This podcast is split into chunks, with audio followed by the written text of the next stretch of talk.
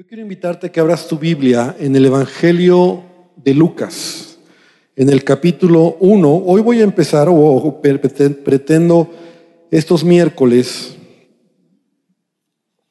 aprovechar las fechas, ¿verdad? Para hablar sobre el nacimiento de Jesús. Pero desde, desde, la, desde ir viendo, a lo mejor, como pocas veces lo, lo hacemos, eh, algunos capítulos y versículos completos, ¿verdad? Y poder entender lo que la Biblia dice al respecto.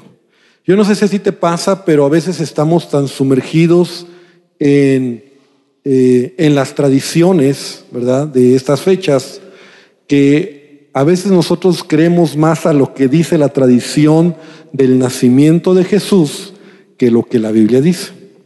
Y es interesante cuando tú puedes leer con detenimiento la escritura para poder entender el nacimiento de Jesús. Hoy vamos a hablar solamente una parte que he titulado La anunciación del nacimiento de Jesús. Es decir, cuando se anunció a María, ¿verdad? Que el Mesías, que Jesús iba a nacer. Y yo quiero que podamos entender algo primero que nada. Entonces vamos a verlo hoy desde una manera, desde una perspectiva como de estudiar la Biblia un poquito, de poder entender las escrituras. Y entonces nosotros tenemos cuatro evangelios. Mateo, Marcos, Lucas y Juan. Yo no sé si te, ha pasado que a veces nosotros decimos, bueno, ¿por qué tenemos cuatro evangelios? Y a veces decimos, se repite lo mismo. O sea, da esa, da esa idea, ¿verdad? Porque a veces lo mismo que está en Mateo, está en Lucas o está en Marcos. Juan como que es un poquito diferente. Pero la realidad es que cada evangelio es diferente. Cada evangelio tiene un enfoque totalmente diferente y nosotros debemos de, comprenderlo para poder eh, partir de un estudio sobre la vida de Jesús. Por ejemplo, si tú te das cuenta, eh, el Evangelio de Mateo, cuando inicia el Evangelio de Mateo, nos habla sobre la genealogía, ¿verdad? Es importante que Mateo resalta la genealogía de José, ¿verdad? Para resaltar y para demostrar, ¿verdad? Que Jesucristo venía de la descendencia de el rey David. Ahora, el Evangelio de Mateo tiene una perspectiva para poder enfocar a Jesucristo como el Mesías, como el Rey de Reyes. Es decir, ese es el enfoque del Evangelio de Mateo. Nos habla de Jesús como el Rey, como el Rey de Reyes, como de la genealogía del Rey David. Y de eso nos habla Mateo. Mateo nos habla entonces de una genealogía. Pero por ejemplo, el Evangelio de Marcos tiene un enfoque de Jesús como un siervo, como el siervo que vino a esta tierra. Si tú te das cuenta, Marcos no nos presenta ninguna genealogía. No hay genealogía. En Marcos no hay genealogía de Jesús porque en el enfoque de Marcos, ¿verdad? Es presentando a Jesús como ese siervo sufriente que vino a esta tierra, ¿verdad? El Hijo de Dios. Entonces un siervo pues no tiene y no era relevante poner o anotar la genealogía. Pero el Evangelio de Lucas, y que es como que Lucas, el Evangelio, eh, y recordemos que Lucas era un historiador, que es el que escribe, eh, él, él enfoca la vida de Jesús como hombre. Así lo enfoca, ¿verdad? Como verdadero hombre, como, como el Hijo de Dios que se hizo hombre y habitó entre nosotros. Lucas también nos presenta la genealogía de Jesús. Y Juan, el Evangelio de Juan, nos presenta a Jesús como Dios, ¿verdad? De hecho, inicia en el principio era el verbo y el verbo era con Dios. Entonces, no hay una genealogía. Entonces, partiendo de eso, nosotros vamos a entender que Mateo nos da una manera de presentar a Jesús, Marcos otra, Lucas otra y Juan. Ahora, hablando del nacimiento de Jesús, Mateo sí nos da ciertos relatos del nacimiento de Jesús. Marcos no nos dice nada. Marcos entra directamente en lo que ya Jesús está haciendo en esta tierra. Porque como te decía, Marcos nos presenta a Jesús como el siervo. Y Juan tampoco nos habla de nacimiento, porque él más bien empieza diciendo, en el principio era el verbo y el verbo se hizo hombre, habitó entre nosotros y así empieza. Entonces, cuando vamos a hablar del, del nacimiento de Jesús, de la anunciación, de todo lo que, lo que conocemos, solamente tenemos la información de Mateo y de Lucas. Entonces, Mateo particularmente nos habla un poco más desde el punto de vista de José. O sea, se dan más detalles de José. Es, más relevante hablar sobre José, el, que fue el padrastro de Jesús, ¿verdad? Y Lucas nos da más detalles de todo el acontecimiento, pero nos habla más de María. Entonces, en el capítulo 1, vamos al capítulo número 1, y ahorita vamos a ver algunos versículos del Mateo, del Evangelio de Mateo. Entonces quiero que veamos, vayamos al versículo número 26. Lucas capítulo 1, versículo número 26. Y de aquí vamos a extraer algunos principios y algunas enseñanzas muy interesantes sobre la anunciación de nacimiento de Jesucristo. Entonces dice, al sexto mes, el ángel Gabriel fue enviado por Dios a una ciudad de Galilea llamada Nazaret. Entonces, primero que nada debemos de partir aquí que al sexto mes de qué? Al sexto mes del embarazo, ¿verdad? De Elizabeth, la, eh, la esposa de Zacarías, que estaba embarazada de quién? De Juan el Bautista. Entonces, Elizabeth tenía seis meses de embarazada. Y todos conocemos la historia y me la brinqué, que está en el Evangelio de Lucas, pero dice que en el sexto mes del embarazo de Elizabeth se presentó un ángel, ¿verdad? Gabriel, que fue enviado por Dios y llegó a Nazaret y se presentó a una virgen desposada con un varón que se llamaba José de la casa de David y el nombre de la Virgen era María. Entonces, desde aquí vamos a aprender o vamos a ir viendo varias cosas muy interesantes. Lo primero que nosotros vamos a ver aquí, ¿verdad? Es que un ángel se va a presentar a María. Y dice que María, y se le describe de esta manera, a una virgen.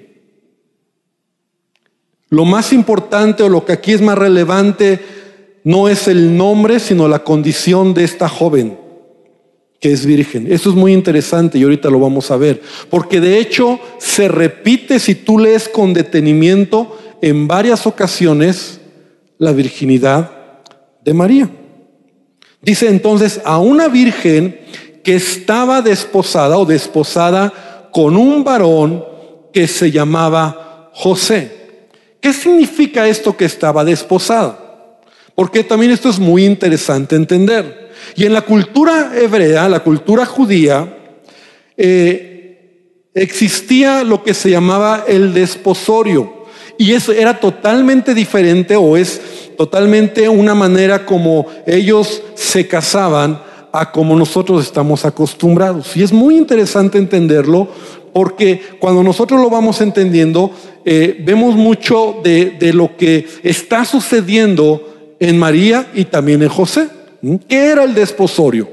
¿Verdad? En la antigüedad, en la cultura judía, si algún joven le interesaba una muchacha y entonces de repente veía alguna muchacha guapa por ahí, ese joven no se acercaba a la, a la muchacha, sino que ese joven hablaba con sus padres y le mostraba la intención que tenía hacia esa jovencita, hacia esa muchacha. Entonces el padre lo que hacía era, si él aceptaba, si estaba de acuerdo de lo que su hijo estaba proponiendo, que se quería casar con esa muchacha, con esa jovencita, entonces él iba con su hijo a hablar con los padres de la muchacha. Y esa era la, la, costumbre, esa era la cultura, ¿verdad? No era como ahora, ¿verdad? De que los jóvenes son los que escogen y hasta el final son los padres los que se enteran de todo el asunto. Era totalmente diferente. Entonces el padre iba con el padre de la joven y entonces él llegaba y le pedía la mano de la joven para su hijo. Entonces el padre de la muchacha si estaba de acuerdo o si platicaba con ellos y él sentía que podía ser ese joven quien se casara con su hija, llamaba a la hija para que entonces pudiera ella también dar su punto de vista, su opinión. Y entonces cuando ya se hacía un acuerdo entre los padres para que esos jóvenes se pudieran casar, lo que ellos hacían en ese momento era hacer un compromiso, un compromiso que lo sellaban ¿verdad?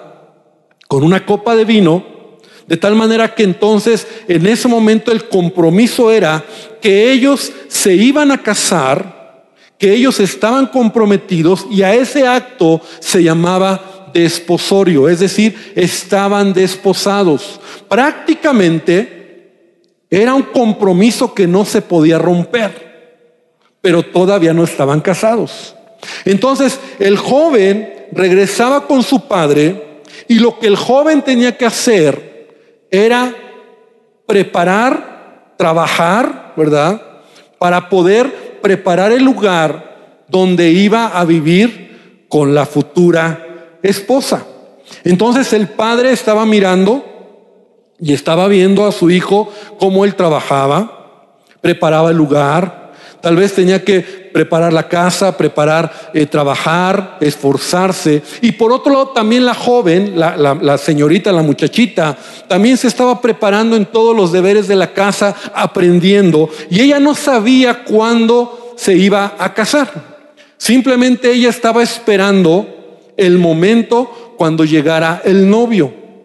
Ese compromiso, ese tiempo que podía tardar un año, podía tardar un año y medio, podía tardar menos tiempo o más tiempo, era un tiempo donde ellos dos, los jovencitos, no se andaban viendo. O sea, no era como que ellos se veían en secreto y no, no, no, sino que cada quien estaba eh, preparándose para este momento tan especial que iba a ser la boda.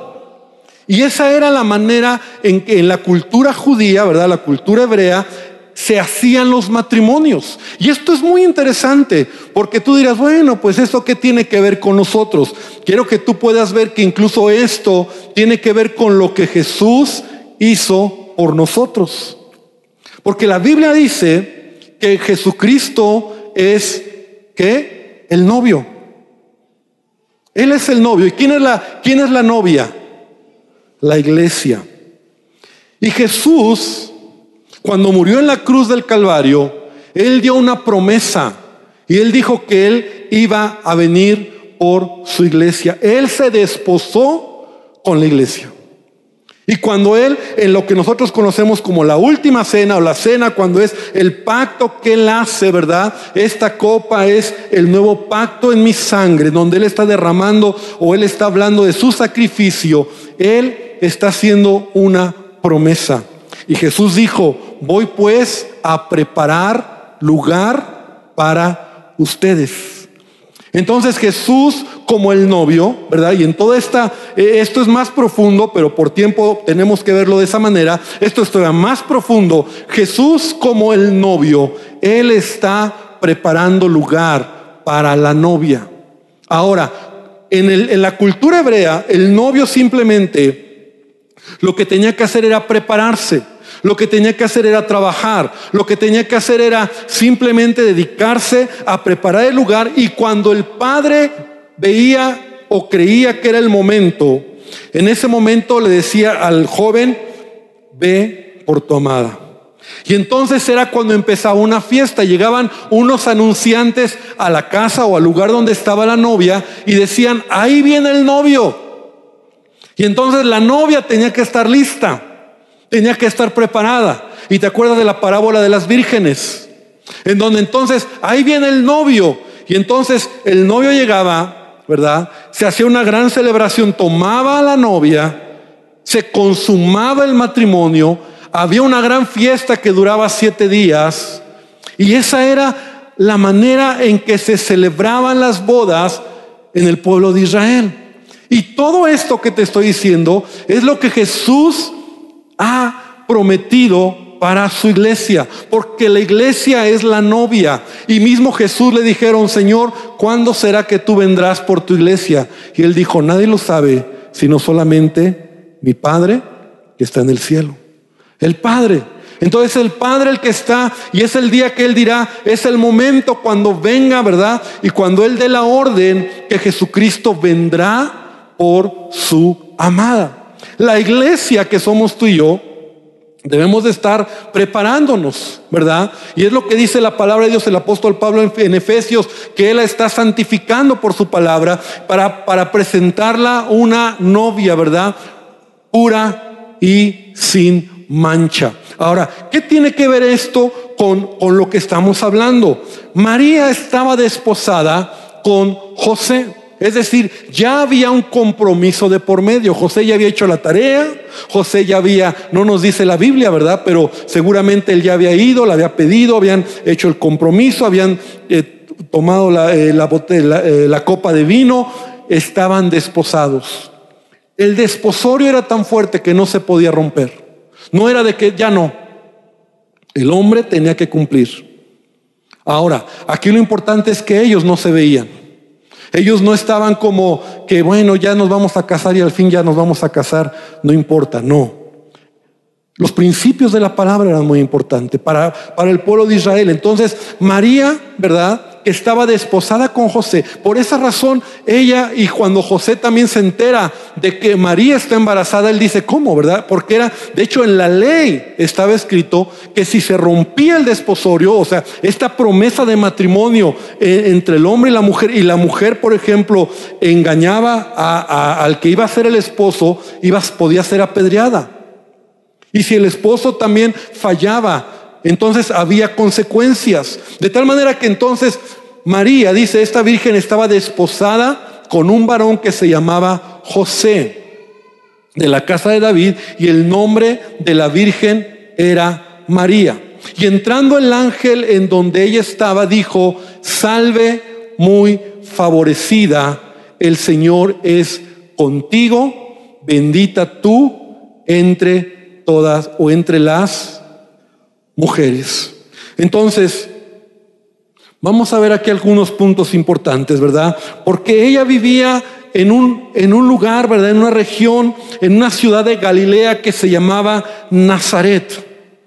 Era un lugar, era un pueblito tan pequeño, tan insignificante, ¿verdad? No era relevante en ese tiempo esta región en donde vivía ella, donde ella estaba. Dice, vino un ángel a una ciudad de Galilea llamada Nazaret. De tal manera que nosotros podemos entender que esta, esta jovencita, ahora otro punto importante, las bodas en ese tiempo, o las jóvenes en ese tiempo, se casaban muy jóvenes, muy jóvenes.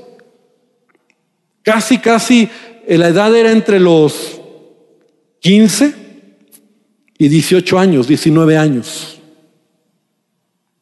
O sea, esa era la edad en que las jóvenes se casaban, se daban en desposorio. Entonces estamos hablando que María era una jovencita.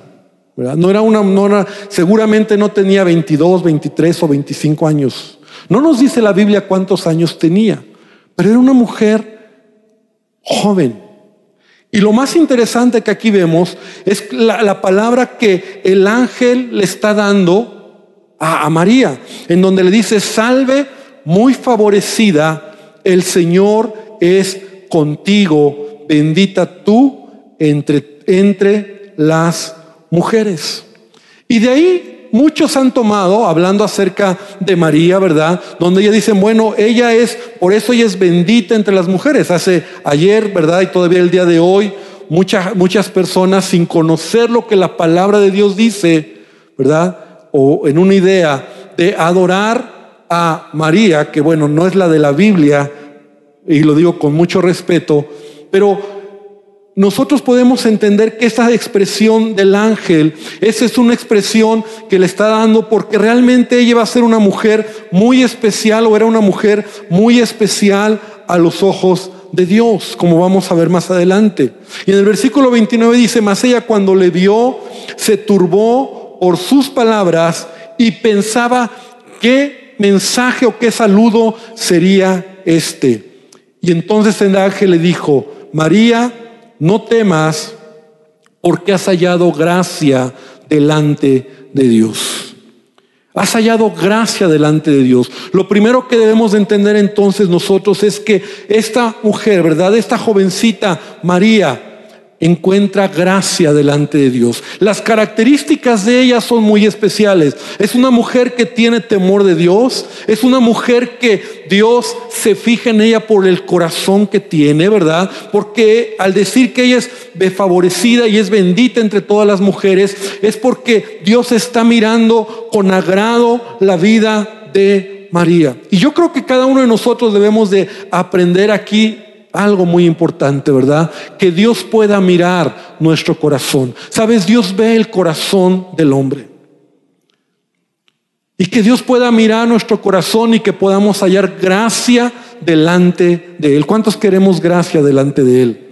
Cuando tú te encuentras gracia delante de Dios, porque tienes un corazón que le ama, porque tú tienes un corazón que, que realmente quieres honrarle y agradarle al Señor. Yo, la Biblia no nos dice, pero yo imagino que esta mujer, esta jovencita, amaba al Señor. Era judía, era una mujer que amaba al Señor, que guardaba los mandamientos de Dios, que realmente en su vida era una mujer que, aunque era muy joven, en su corazón agradaba, agradaba al Señor.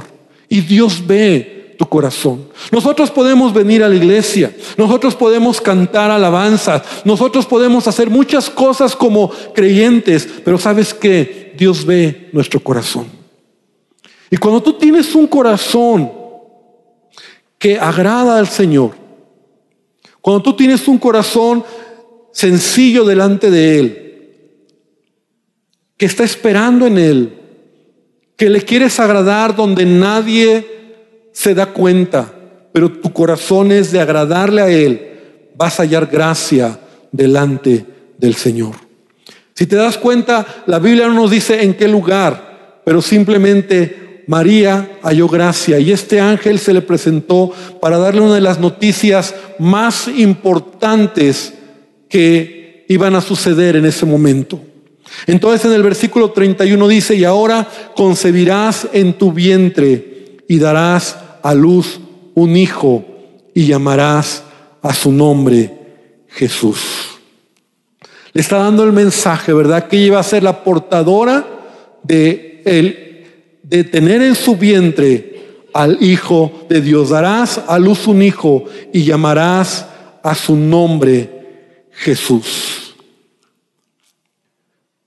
Este será grande y llamado Hijo del Altísimo y el Señor Dios le dará el trono de David su padre y reinará sobre la casa de Jacob para siempre y su reino no tendrá fin.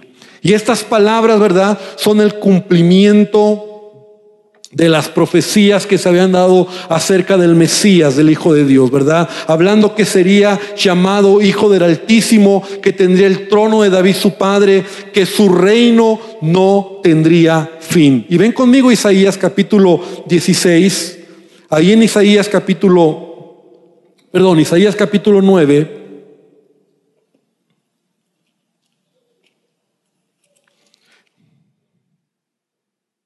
En el versículo número 6 dice, Isaías 9:6, hablando acerca de la profecía que se iba a cumplir en la venida del Mesías, dice, porque un niño nos es nacido, hijo nos es dado, y el principado sobre su hombro, y se llamará su nombre admirable, consejero, Dios fuerte, Padre eterno, príncipe de paz. Y lo delatado de su imperio y la paz no tendrán límite, y sobre el trono de David y sobre su reino, disponiéndolo y confirmándolo en juicio y en justicia, desde ahora y para siempre. El celo de Jehová de los ejércitos hará esto.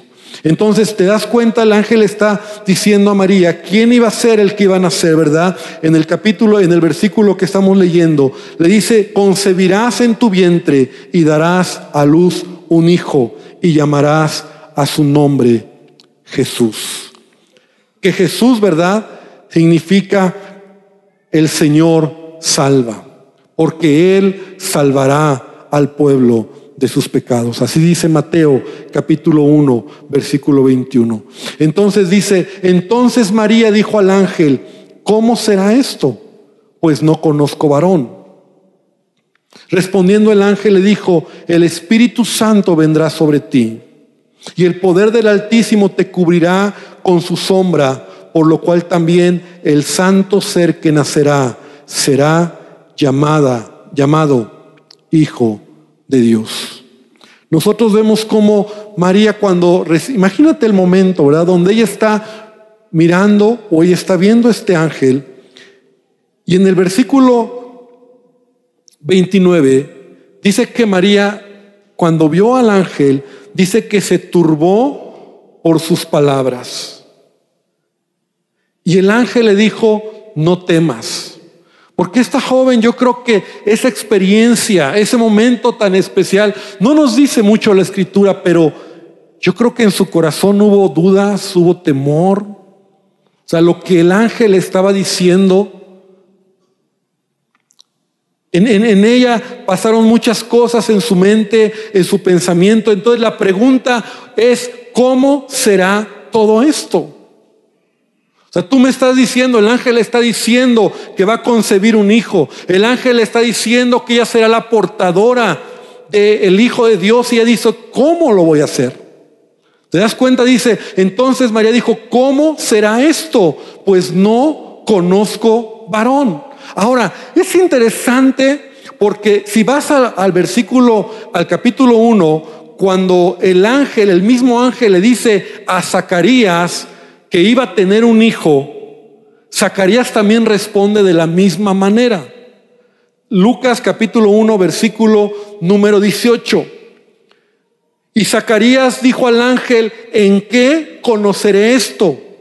Pues yo soy viejo y mi mujer es de edad avanzada. O sea, la misma duda, la misma pregunta hace María. O sea, ¿cómo va a ser esto? En el caso de Zacarías era porque ellos ya eran ancianos. En el caso de María es porque dice, si yo soy virgen, yo nunca he conocido varón, yo no conozco varón, entonces ¿cómo voy a concebir un hijo? La pregunta que ella está haciendo es genuina. Pero entonces el versículo 35 nos habla de lo que sería la concepción, ¿verdad? del Espíritu Santo vendría sobre ella y la cubriría ¿verdad? Para que la semilla del Espíritu Santo, del Espíritu de Dios, pudiera ser depositada en María y entonces Jesús, el Hijo de Dios, pudiera ser concebida. Para nosotros puede sonar algo extraño y mucha gente dice, pero es que ¿cómo el Espíritu Santo pone su semilla en el vientre de María, ¿verdad? O en el óvulo de María para que haya esa concepción. Pero si tú lo piensas bien, en realidad la concepción natural en sí misma es un milagro. Porque dos células tan pequeñas que están ahí, que se unen, ¿verdad? Y de ahí se concibe un ser humano.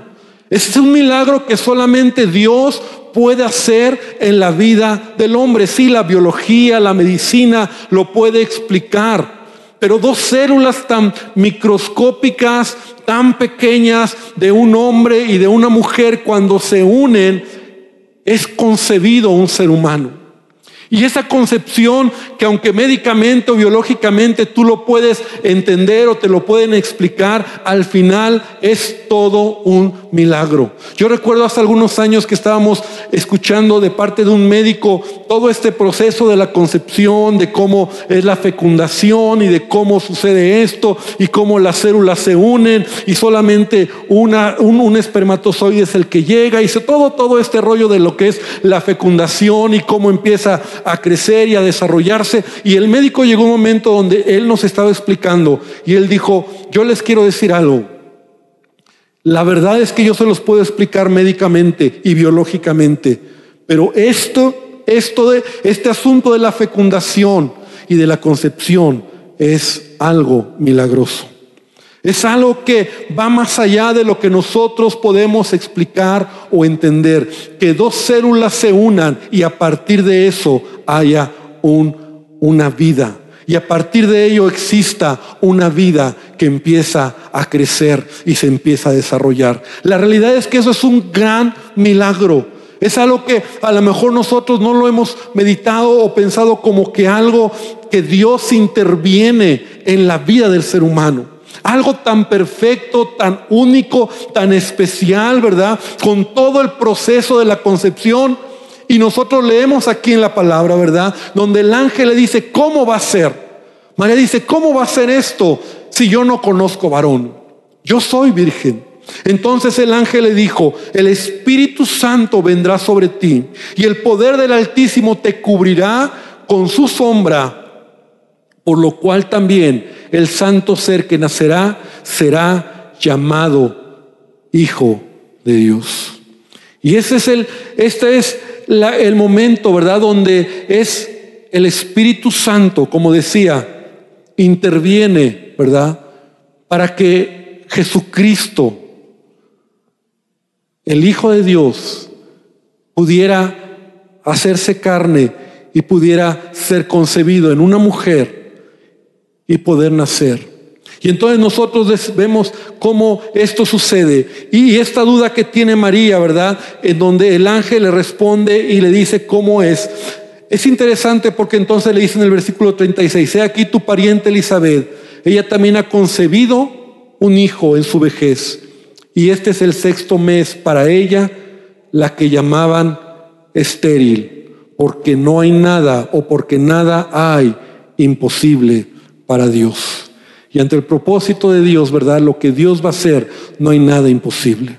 Nosotros encontramos entonces como esta anunciación del nacimiento de Jesús a esta joven, a María, es algo maravilloso, es algo eh, increíble de ver cómo el Espíritu Santo viene a ella. Ahora, el corazón de María, dice más adelante, nosotros vemos en el versículo número 47, 46, cuando María recibe este mensaje, dice, entonces María dijo, engrandece mi alma al Señor y mi espíritu se regocija en Dios, mi Salvador, porque ha mirado la bajeza de su sierva. Y eso nos habla nuevamente del corazón de esta joven. Una mujer que entiende quién era Dios. Ahora, ve lo que ella está diciendo, hablando acerca de lo que ella se ve delante de Dios. Mi espíritu se regocija en Dios, mi Salvador. Ella reconoce que necesita un Salvador. Ella reconoce que necesita a Dios en su vida y ella reconoce la bajeza o su condición como persona en donde ella está siendo un instrumento en las manos de Dios. Dice la escritura entonces que el versículo número 38, entonces María dijo, he aquí la sierva del Señor, hágase conmigo conforme a tu palabra. Y el ángel se fue de su presencia. Después de darle este mensaje tan maravilloso, la reacción de María es aceptar la voluntad de Dios en su vida.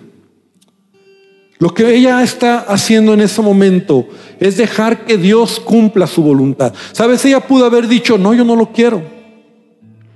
Ella pudo a lo mejor en su temor haber dicho, no. Y yo creo que Dios hubiera respetado su decisión. O ella pudo haber a lo mejor tomado una actitud de orgullo y de creerse que ella lo merecía. Pero ve el corazón de esta mujer. El corazón de ella es, hágase con tu sierva conforme a la palabra. Es decir, aceptó la voluntad de Dios en su vida. Ella decidió ser un instrumento en las manos de Dios, en lo que era el propósito de Dios para ella. Y cada uno de nosotros debemos aprender de, ella, porque realmente, como, como dice el versículo número 48, cuando ella está orando y adorando al Señor, dice, pues en la segunda parte, he aquí desde ahora me dirán, bienaventurada todas las generaciones. Y yo quiero que nosotros podamos entender algo aquí. María es una mujer excepcional por el corazón que tiene para con Dios. Es una mujer que es un instrumento de Dios para llevar en su vientre al Hijo de Dios. Ella misma reconoce que necesita un Salvador. Ella misma reconoce su bajeza y su condición, pero es una mujer escogida por Dios para ser un instrumento en sus manos.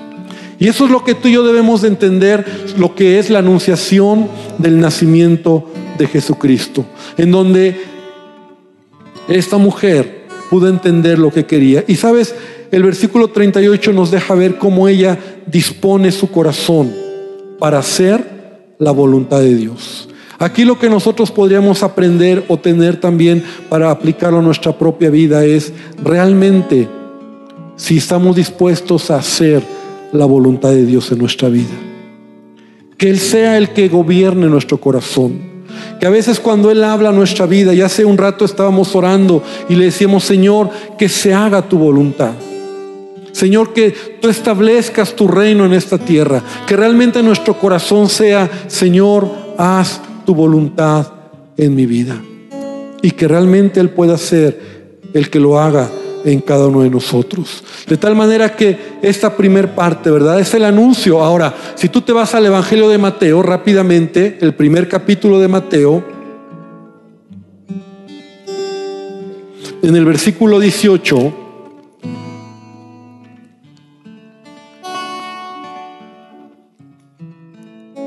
Todo se enfoca, como te decía en un principio, en José.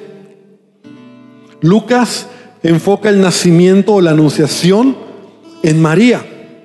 Mateo lo enfoca en José. Entonces simplemente dice Mateo 1.18, el nacimiento de Jesucristo fue así. Estando desposada María, su madre con José, antes que se juntasen, se halló que había concebido del Espíritu Santo.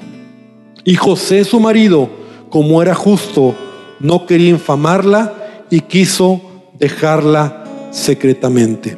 Es decir, aquí nos deja ver ahora el otro lado, en donde José, ¿recuerdas que estaban desposados? Estaban comprometidos, el compromiso no se podía romper, y si la joven resultaba embarazada, podrían apedrearla. Pero entonces José se entera o José sabe que María está embarazada. Y entonces dice la escritura que como él era un hombre justo, no quiso hacerle daño. De tal manera que entonces él la quiso dejar secretamente. En otras palabras, si él hubiera dicho, la hubiera acusado, la hubieran apedreado. Pero como él amaba a María y él era un hombre que también tenía temor a Dios, él no dijo nada.